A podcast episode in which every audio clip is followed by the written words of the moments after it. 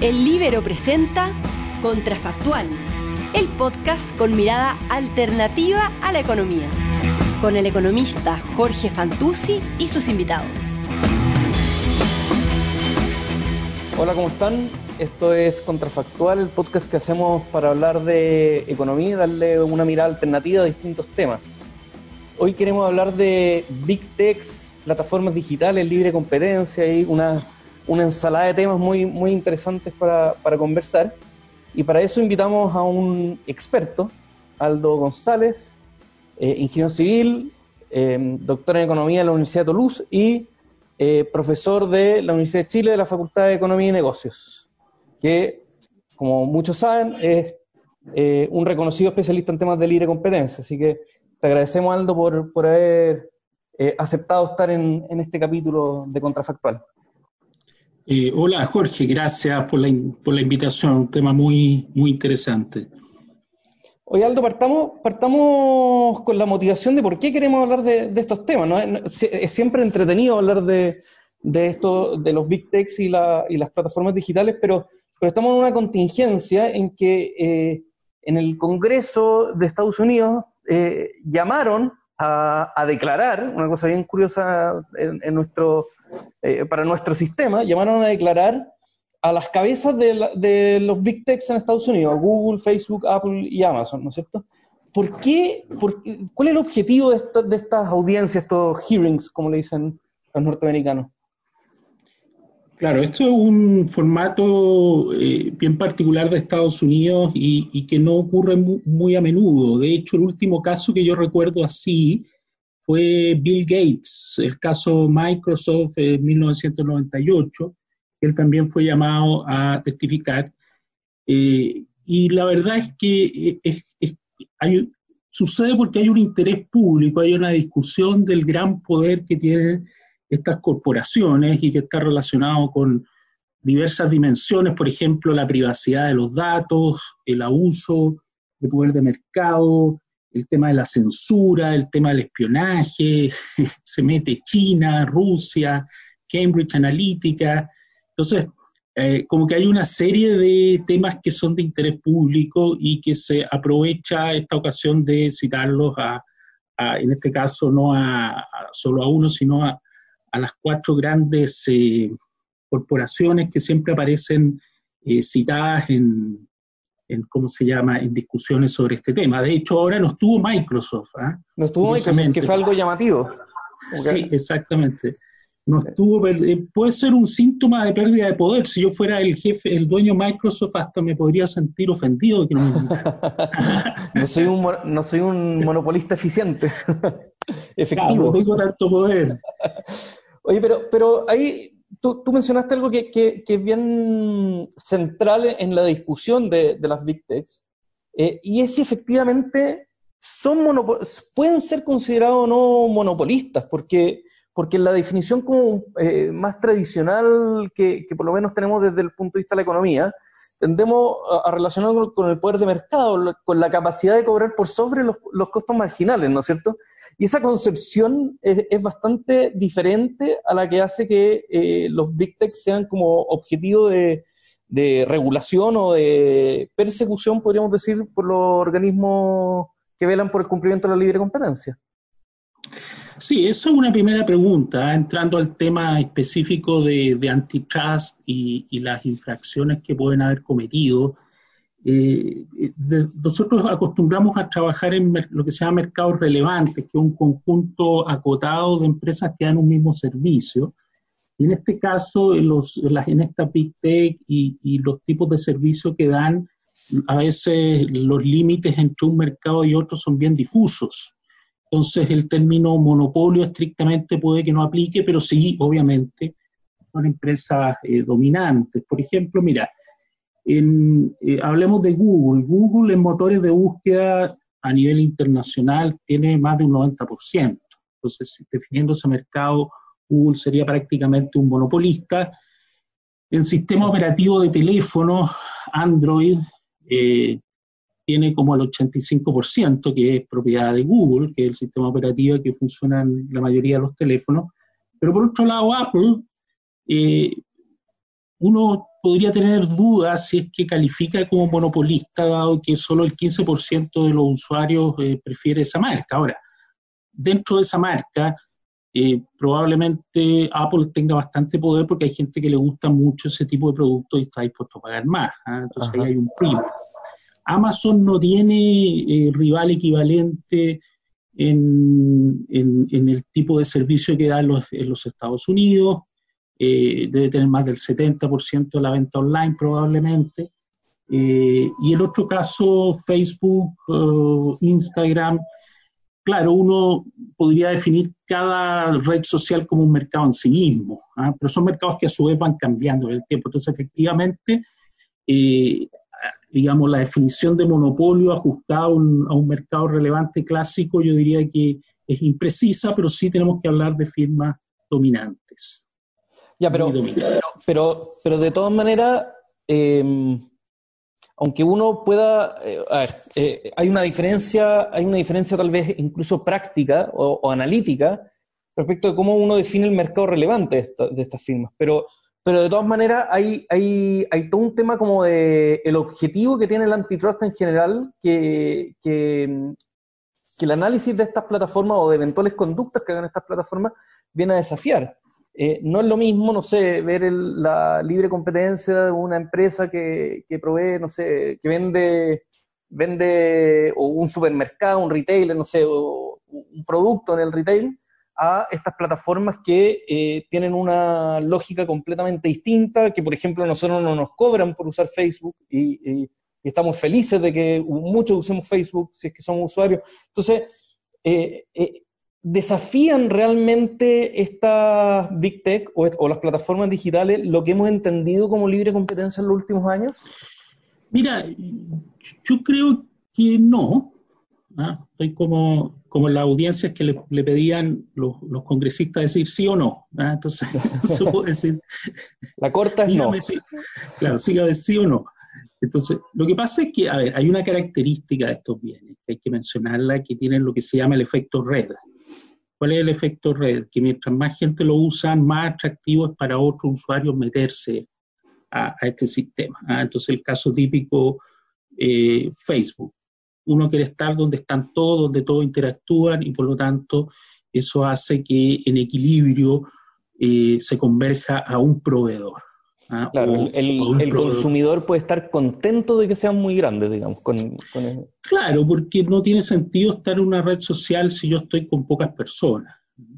Eh, o no tiene, por ejemplo, hay varios otros ejemplos, Waze, esta plataforma que se utiliza para, para saber dónde, cómo está el tráfico, es más eficiente mientras más gente la usa porque hay más información. Entonces yo me voy a meter a la plataforma que están todos usando porque voy a estar más al tanto de las cosas. Entonces, y todo lo que es red social, eh, incluso motores de búsqueda, eh, naturalmente por las características se tiende a la monopolización o, a la presencia de operadores muy dominantes. Ahora, dicho eso, eh, eso genera un desafío desde el punto de vista antitrust, y ahí podemos aplicar los principios que nosotros conocemos respecto a prácticas monopolizadoras, que son las que eh, se le acusaron a, los, a, estas grandes firmas y que escuchamos en la audiencia.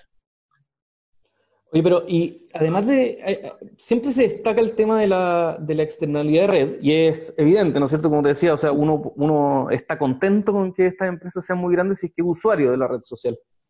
pero, pero por otro lado, hay una característica que se destaca menos y que también es bien relevante, sobre todo respecto a lo de, de las redes sociales, más que de los big tech en general, que es que son mercados de dos lados también, ¿no es cierto? Y eso, y eso implica un análisis que puede ser un poquito, un poquito más tradicional a lo que estamos acostumbrados.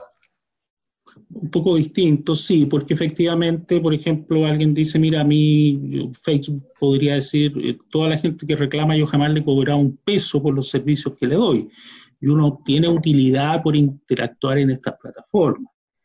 Entonces ahí aparece lo que tú mencionas, el mercado de lados, que al otro lado hay gente que nos quiere hacer llegar información, vender productos, promocionar, y a ese lado es al que se le cobra. ¿ah? Entonces, y, también el efecto two-side market, mercado de dos lados, que lo vemos en muchos otros servicios, también... Claro, se, ve en mercados tradicionales, no sé, pues lo, la prensa es un mercado de dos lados, por ejemplo o los headhunters también, por ejemplo. Exacto. ¿ah? Eh, todo, que se hace matching entre gente que busca algo y gente que ofrece. Eh, y eso también puede incidir a, a, generar plataformas dominantes. Ahora, esa es la gracia del sistema, entonces nosotros no podemos evitar eso. Lo que sí yo creo que eh, es que la respuesta de política de las agencias antitrust debe ser, digamos, estar muy alerta, porque las empresas grandes, cuando tienden a dominar un mercado, eh, y esto pasa en cualquier institución que es muy poderosa, eh, puede abusar de ese poder ¿ah? y puede salirse del límite de lo que está permitido para evitar que entren competidores, por ejemplo, que es lo que nos preocupa eh, en, libre competencia. Ya, pero, pero ahí vuelvo, vuelvo a mi pregunta. Imaginémonos que queremos evitar que Facebook tenga competidores. y, y, la verdad es que tal vez queremos que, eh, o sea, perdón, queremos evitar que Facebook eh, le ponga barreras a sus eventuales competidores. Pero la verdad es que como, consumidores tal vez queremos, por esta gran externalidad red, queremos que Facebook no tenga competidores, porque eventualmente puede llegar a ser beneficioso para el consumidor, ¿no es cierto? Y después uno dice, bueno, esto es un mercado de dos lados. Em, probablemente los que quieren hacer, por ejemplo, publicidad en Facebook eh, a través de esta promoción de mensajes, bueno, si Facebook les cobra muy caro, podrán ir por otras redes, podrán ir por otros medios, pero la verdad es que yo ojalá eh, no quiero que Facebook, como usuario de la red social, ojalá quiero que Facebook no se desintegre, no se separe, o sea, no tenga claro, ¿Puede ser o no? Pero sí, eh, no, mira, ahí yo no estoy tan de acuerdo porque eh, a mí estrictamente, por ejemplo, yo uso Twitter, ¿ah? como tú podrás saber, y, no hemos, interactuar en Twitter. Y a mí, a mí me gusta que haya mucha gente en Twitter, pero también me gustaría que hubiera otra red. Ah, no, no, no me parece mal que surja una red distinta, que tenga a lo mejor otra política, que, tenga, que sea temática, eh, y uno puede estar en, en, dos redes al mismo tiempo. ¿ah? Yo creo que ahí el, eh, el, el, hecho de, de, que se converja uno solo no significa necesariamente que uno no desee que haya multiplicidad de opciones. ¿ah? Eh, ¿Por qué? Porque al final uno queda un poco al arbitrio de lo que decía la red. Por ejemplo, una de las críticas que, se le hace a Google por el manejo de YouTube, por ejemplo, que apareció en, las audiencias, es que ellos, eh, eh, senadores republicanos reclamaban de que los discriminaban discriminaban los mensajes más conservadores. Que hay un algoritmo que censura. entonces, si uno no está contento con una red y dice, mira, Google me desmonetiza, me, me, me trata mal comparativamente con los mensajes opuestos, entonces yo podría migrar a otra red. Pero para que tenga sentido, migrar a otra red tiene que haber una masa crítica que también ocupe esa otra red. ¿ah? Entonces uno puede tener multi-homing, como se llama. ¿Y qué pasa? Eh, Mira, hay dos ejemplos claros que ahora en la pandemia quedaron de manifiesto. Uno son las plataformas de televisión, está Netflix, Amazon, eh, eh, HBO. las plataformas de streaming. claro, uno puede estar en una, en dos, en tres, y también estas plataformas de videoconferencia, que uno, uno usa ahora, además. Exactamente. Es importante contarle a la gente que no, no, no, nos juntamos a grabar, sino que estamos cada uno en su casa grabando eh, por videoconferencia. Perfecto, claro. Entonces, eh, yo creo que es factible que haya, la, haya multiplicidad de, eh, de, de, oferentes a pesar de que haya efecto red. Lo que sucede es que a veces se converge a uno solo porque el efecto red es muy potente, pero mm, respondiendo directamente a tu pregunta, el hecho de que yo prefiera que haya uno solo en sí mismo no, no me parece deseable, pero sí un lugar donde yo pueda, o más de un lugar donde yo me pueda encontrar con todo. Eh, claro, que eh, por ejemplo el caso de Twitter, por ejemplo, uno podría decir con LinkedIn, una red social parecida, pero es temática. Claro, eh, exactamente. Ahora, ahora tú, tú, tú, diste, tú dijiste recién algo que creo que es central en en el análisis que tiene esto, que es qué tan fuertes son las externalidades o las economías de red, ¿no es cierto? Porque en las plataformas de streaming probablemente no tanto. Yo soy un consumidor de distintos distintos marketplaces, podríamos decir, ¿no es cierto? Eh, quiero ver el contenido que está acá, contenido que está allá, bueno, y estoy dispuesto a pagar, a duplicar si es que no se me traslapa el contenido. Perfecto. Ahora, eh, es distinto que una red social en la que si no está la persona con la que quiero conversar, pierde interés en la plataforma, ¿no es cierto? Claro, pero por ejemplo, mira este caso, el segundo caso de, la, de las plataformas de videoconferencia que tienen efecto red. Entonces el efecto red es que los dos tenemos que tener instalado el sistema y saber usarlo. Eh, pero el costo de instalación es bajo y, se ha convergido a que uno simplemente aprieta un link y puede hablar. Eh, y ahí se está dando la pelea, cuál es dominante o cuál gana, al parecer Zoom. Ahí fíjate que hay algo bien interesante en esto de las plataformas, porque todo el mundo, cuando esto partió, uno habría le habría puesto las fichas a Skype, que era la más usada en ese momento, y que además la compró Microsoft y que la traía por defecto en el Windows. La más conocida, tal vez, ¿no es cierto? Como... Claro, hoy día nadie usa Skype, nadie. ¿ah? Eh, es increíble. ¿Quién, ¿Quién ha hecho videoconferencia últimamente en Skype? Muy Oye, yo tengo una reunión semanal por Skype y es un desastre. Y trato de cambiarla y la verdad. Bueno, ojalá no se no que la gente de Microsoft con, con este podcast, pero la verdad es que le, hacemos la crítica constructiva para que mejoren Skype porque la verdad es que funciona muy mal. Claro, ¿y qué pasó? Skype primero muy pesado, segundo uno tiene que descargar un programa, crear una cuenta, entonces hoy día ya eso es demasiado costo. Pero sobrevive el multi, sobrevive el multi-homing eh, y hay interacción. Eh, ahora, eh, dentro de distintas industrias, y hay algo que no sabemos bien, la economía de red es más fuerte y eso puede hacer tender a que converja uno solo, eh, pero también pueden tener prácticas comerciales más agresivas que estén mirando si hay competidores y, van, van, hacia ellos. Eso, eso también puede ser. Oye, Aldo, y eh, la pregunta, al final la pregunta práctica es, eh, ya, hablamos, ya hablamos de algún tipo de abuso, pero ¿cómo podrían llegar a abusar estas empresas? ¿Qué, qué, qué otras formas de abuso tienen estas empresas asumiendo que efectivamente eh, pueden ser consideradas como dominantes en algunos mercados? Mira, en el libre competencia hay un principio, yo que diría que es aceptado, que el ser grande, eh, el ser dominante en sí mismo no es una falta. Claro. Uno puede, uno puede tener una empresa con una gran participación de mercado, incluso en el límite monopólico, si uno quiere, y, eso, y ese hecho en sí mismo no se considera una infracción a la libre competencia y por lo tanto no corresponde que te sancione. El tema es cuando es condicional a que tú tienes esa posición, hay prácticas, tú tienes poder y puedes imponer condiciones contractuales o puedes explotar tu poder vis a vis los consumidores. Eh, y ahí es donde eh, se producen los problemas. Entonces uno va, por ejemplo, al caso Microsoft, que tiene mucha analogía. ¿Por qué fue eh, sancionada Microsoft en su momento? fue porque hacía venta atada de su sistema operativo con las aplicaciones.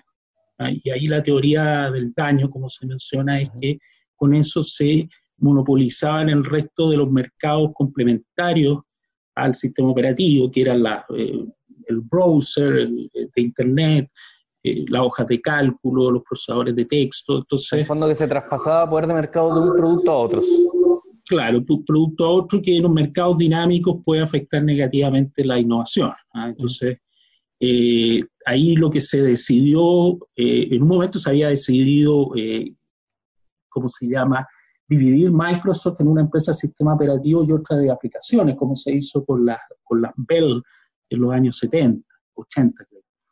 Eh, pero no, al final se optó por decir, eh, usted puede seguir siendo una empresa, pero no haga ventas atadas y no discrimine aplicaciones que no sean las suyas. Entonces hoy día hay, eh, en lo que yo vi en las audiencias, hay conductas que se podrían ser análogas a lo que se dice. Por ejemplo, el, el dueño de Amazon fue cuestionado porque eh, él creaba productos eh, de marcas propias que competían con algunas empresas que vendían a través de su portal y que al final esas empresas terminaban eh, saliendo al mercado porque el producto creado por Amazon era superior. Y, ah, claro, lo, acusan de usar los datos de sus competidores agua abajo para mejorar su producto y, y claro, del mercado finalmente. Exactamente, entonces esa era una de las grandes acusaciones que recibía Amazon eh, y un problema de la integración vertical. Ahora, hoy, al día de hoy, eh, Amazon es principalmente una plataforma, las marcas propias de Amazon, la verdad es que son, son bien irrelevantes a nivel agregado, puede que en algunos mercados en particular eh, tengan importancia, pero ellos siguen siendo un, intermediario. Entonces, ese, ese, es el tipo de, de, de práctica. Las otras son de precios predatorios, de sacar a competidores del mercado por vías que se consideran ilegítimas. Y ahí en la audiencia se hace referencia a documentos donde demostraban la agresividad de ya sea de Amazon o de Facebook respecto a potenciales competidores, que, se usaba un lenguaje muy así como belicoso. Ahora, ahí hay que tener cuidado porque eh, en libre competencia uno espera que las empresas compitan agresivamente bajo las reglas del juego, eh, porque eso favorece a los consumidores. ¿ah? Claro, uno podría decir, oye, pero qué, qué, conveniente que Facebook sea agresivo con sus precios. Es como lo que uno ingenuamente podría pensar, ¿no es cierto? Claro, digamos, uno, al revés, lo que uno no quiere es que, es que la empresa diga, no, ¿para qué vamos a competir si mejor nos llevamos bien? Y eso es otra falta que es mucho más grave que es corrupción, pero no, pensando acá en este caso, eh, el sacar a competidores del mercado. Eh, y para eso la libre competencia tiene lo, tiene lo que se llama la figura de precios predatorios, donde hay ciertos tests que se aplican y, y esos tests permiten distinguir lo, lo que se permite de lo que no se permite y es básicamente una regla eh, de precio bajo alguna medida del costo.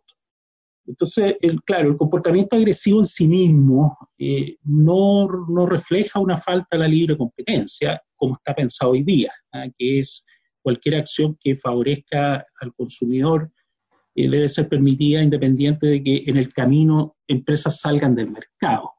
¿ah? y ahí, claro, últimamente hay como pasa en Estados Unidos, pasa en Chile, está pasando en todas partes, que que, se cuestiona eh, esa regla de decisión y, se piensa que las pequeñas empresas tienen el derecho en sí mismas a subsistir en el mercado independiente de su competitividad. ¿ah? Y, eso es un tema que, claro, colisiona directamente con lo que se entiende que debe proteger la libre competencia. Oye, Aldo, hay, un tema que, es bien interesante y es eh, el tema de la innovación relacionado con, esta, con estas plataformas, ¿no es cierto? Porque eh, eh, es razonable pensar que estas empresas llegaron a ser así de grandes gracias a una idea genial, a un desarrollo, a una innovación continua, ¿no es cierto? Entonces, ¿qué, tanto, ¿qué tanto estas políticas o estas persecuciones, vamos a decir, más políticas que de antitrust a veces, eh, pueden terminar como mermando estos procesos de, innovación de esa empresa o de otras que ven que eh, no vale la pena crecer tanto porque, porque al, final, al final la política como que mete sus garras. Claro.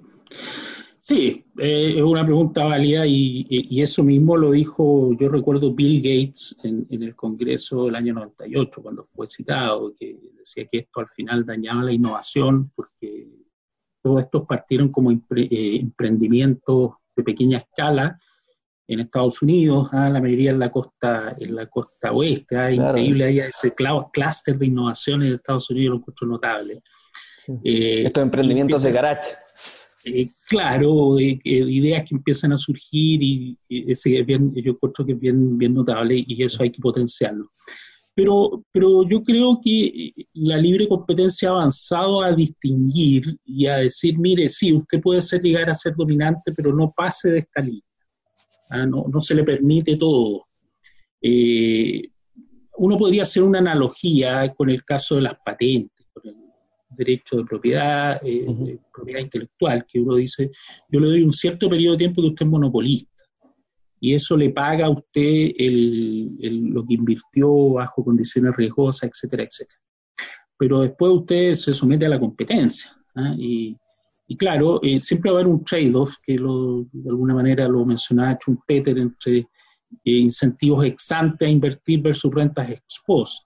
¿ah? Y ahí no, uno no, no, se puede ir a la solución esquina por decirlo, decir, no, lo único que vale acá es la innovación.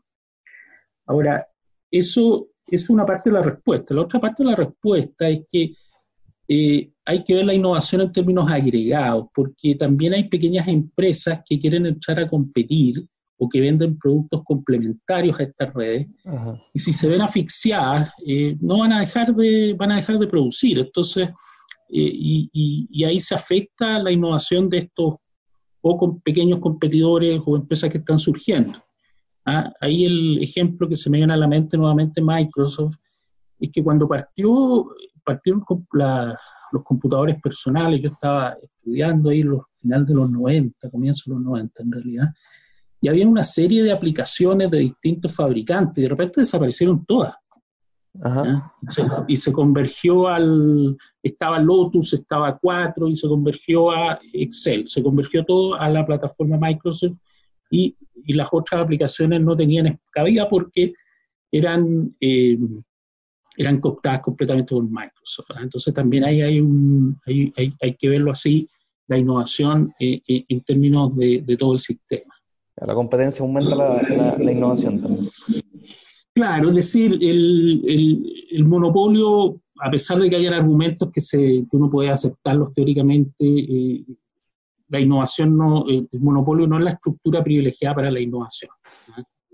Es decir, uno quiso llegar a ser un monopolista y eso le dio ganas de innovar, pero una vez que uno ya está en la posición monopólica o, hiperdominante, no, eh, la experiencia muestra que no, son los más pro innovadores. así es. Oye, Aldo, y em, la, pregunta, la pregunta entonces, eh, después de esta conversación, es, bueno, ¿cuáles son las soluciones a esto? O, tal vez, ¿cuáles son los cambios que, no, no, me atrevería a decir dónde va a terminar toda esta historia, pero cuáles son los cambios que vendrán eh, respecto de cómo vemos en libre competencia las Big Techs o, o en general las plataformas digitales? hay que acordarse que, esto también aplica a plataformas digitales que no necesariamente son, son estos cuatro gigantes, ¿no es cierto? Claro, claro. Mira, eh, hay, hay propuestas que van desde hacer una intervención más, eh, por decirlo así, más radical, cambiar las leyes de libre competencia o intervenir las empresas. Por ejemplo, la, la ex precandidata, la ex candidata demócrata Elizabeth Warren tenía un plan de convertir a Amazon en una especie de facilidad esencial regulada. claro que ella proponía dividir derechamente las Big Tech. Claro, y Facebook, pero no, no se tiene mucha claridad. ¿eh? Yo he visto las propuestas y al final uno cuando va a los detalles, esto no es trivial, porque estas no son las refinerías de petróleo de Standard Oil que habían 50 en Estados Unidos y tú creaste en cada estado una empresa separada. Eso es como no muy complejo. Claro. Ah, tú acá tienes una red entonces, ¿dónde corto? La corto verticalmente, horizontalmente, separo la publicidad, no, no, no es trivial. Eh, entonces, eh, yo diría que con los instrumentos que hoy día tiene la ley de libre competencia se puede hacer un mejor enforcement, sobre todo lo que son eh, prácticas predatorias o de ventas atadas o de contratos de exclusividad. Hay que decir que Google, por ejemplo, ha sido sancionada ya dos veces en la Unión Europea, una por eh, privilegiar su publicidad propia y la segunda por contratos de exclusividad en el sistema Android de teléfonos móviles. Y una de esas dos creo que además es la sanción más elevada hasta ahora en la historia de la Comisión Europea. Ah, ah, ah no, seguro, pero una de esas dos creo que es la más grande. Claro, entonces ahí el, el, instrumental clásico de antitrust hizo su pega. ¿ah? Y lo hizo bien, y el caso Android es bastante claro de que había en el contrato de exclusividad por un operador muy dominante, claramente. Después, eh, yo diría que el caso de los precios predatorios, el test es válido. Eh, yo no, no iría algo más de protección, porque en el fondo ahí al final estaríamos con un estándar de proteger, de proteger empresas más que proteger la competencia. Lo que pasa es que hay que hacer enforcement, y el enforcement requiere recursos, requiere tiempo y, no es gratis. Ahora, donde yo reconozco que hoy día no tenemos una buena solución. Fusiones. Es el caso, claro, de las fusiones de, de las aplicaciones estrella que se llama Killer Application. Claro, ¿qué es lo que pasa? Por ejemplo, Facebook se compra Instagram cuando Instagram estaba surgiendo. Entonces, ¿qué dice ellos? La, la, historia negativa de esto, es decir, Facebook se dio cuenta que Instagram la iba a romper y le iba a competir y le iba a quitar todos los clientes. Entonces, para evitar eso, Facebook se la compra y, y paga mucha plata. Entonces, el análisis del clásico de control de fusiones ve las participaciones de mercado de la firma adquiriente y adquirida. Y claro, Instagram en ese momento tiene 0% del mercado, entonces uno, dice, no, acá no hay ningún riesgo, listo, no hay problema. Eh, ¿Y por qué? Porque el análisis antitrust es muy de corto plazo, muy de dos años, y no ve mucho el largo plazo porque el largo plazo es demasiado especulativo también. Entonces, ahí, ahí yo diría que hay una deficiencia. Eh, y hay que ver alguna forma, yo, yo no, no, se me ocurre, salvo que situaciones, eh, soluciones extremas, decir, sabe que ustedes, empresas con nombre y apellido, no pueden comprar más empresas por un buen periodo. Eh, claro, tendría que ser algo así de discrecional. Pero hay otras dificultades además, porque, porque uno podría pensar no solo en participaciones de mercado, sino en, cosas súper prácticas. Por ejemplo, las fusiones hoy día funcionan con umbrales respecto de las ventas de las empresas. Y de repente estas plataformas digitales tienen ventas súper bajas porque están en una etapa simplemente de, de, crecimiento y en las que tienen tal vez muchos usuarios, pero, pero ventas bajitas, ¿no es cierto? Porque, por ejemplo, están desarrollando el mercado dos lados, están desarrollando el primer lado para después explotar el segundo. Entonces van a pedir permiso para fusionarse y les dicen, oiga, pero si usted ni siquiera tiene que pedir autorización, si usted vende demasiado poco, no cumple con los umbrales.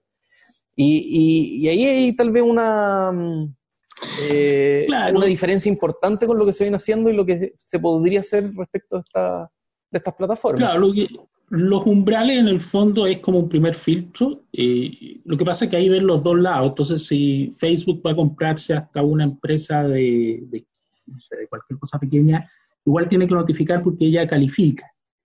Pero eh, eh, después en el análisis más competitivo, si esa pequeña empresa existe como idea, no, no tienes cómo bloquearla. y además tampoco todas todas las ventas son, eh, ahí tomo lo que tú decías de innovación. Muchas de estas aplicaciones eh, nuevas, estos emprendimientos de garage, eh, se realizan con el propósito de que te compre un gigante. Claro. Porque tiene sentido el negocio solo así. Claro, entonces dice, mira, yo lo único que quiero es llegar, mostrar que esto sirve, es innovador, y convencer a uno de estos monstruos que me compre, y yo con eso me forro y me retiro y me compro una casa en un lago y, no trabajo un día más. ¿Ah? Entonces, eh, y, entonces si uno bloquea eso, está afectando también la innovación de ese sector. ¿ah? Entonces, ojo, ¿ah? no es trivial. Y el caso más cercano a nosotros que lo vimos es este de Corner Shop, que, que es un emprendimiento de ese tipo, y que ha tenido problemas para ser adquirido por grandes empresas porque le dicen, no, usted sabe que nos gusta mucho su negocio y usted tiene futuro, así que nos gustaría que usted compitiera con ellos. Y claro, y todo el mundo dice, ¡ay, qué injusto con Corner ¿cómo no lo dejan funcionarse? Bueno, está operando esta lógica de, de no permitir al grande comprarse la, la Claro, pero y en el caso de Corner un buen ejemplo, es una empresa que ni siquiera tenía que notificar, no estaba obligada a notificar, porque sus ventas son bajitas todavía, eh, pero claro, pero, pero ante el riesgo mejor fueron a preguntar y, y, claro, y empiezan a aparecer estas estas trabas que tú, que tú mencionas, ¿no es cierto?, respecto ya de, del análisis más profundo que puede tener, eh, que se puede hacer desde el punto de vista de la libre competencia. Claro, claro, porque al final, eh, si uno no permite la compra de la, de la, aplicación novedosa, le está diciendo, oiga, usted láncese por su cuenta. ¿Ah? nosotros queremos que usted se convierta en un competidor que desafía a este otro, pero, pero como empresa independiente, y a lo mejor ese no era el plan de la persona que creó esto.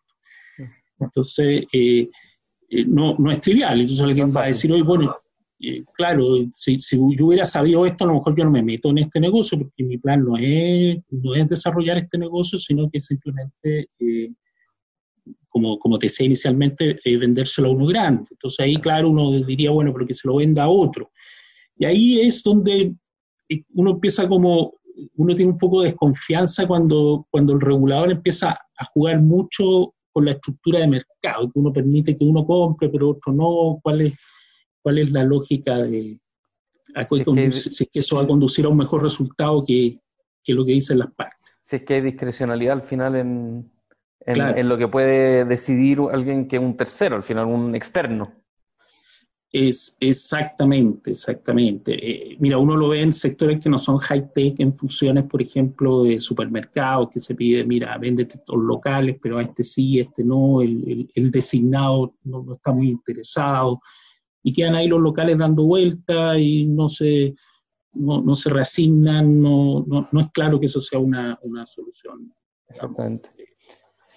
Oye, Aldo, te quiero dar las gracias por esta conversación muy interesante, un tema que, que, está hoy día de nuevo como que resucitó producto de estas audiencias, pero que, viene hace rato y creo que le queda harto rato más para, para desarrollarse. Así que Así que muy entretenido, muy interesante. Te, agradezco por, por, este tiempo. No, muy, muy interesante. Ah, da, para mucho más. da, Da, da, para, para, varias conversas. Así que en una de esas tenemos un segundo capítulo más adelante. Ah, encantado. Bueno, gracias a ustedes. ¿eh? Un gusto. Listo, muchas gracias.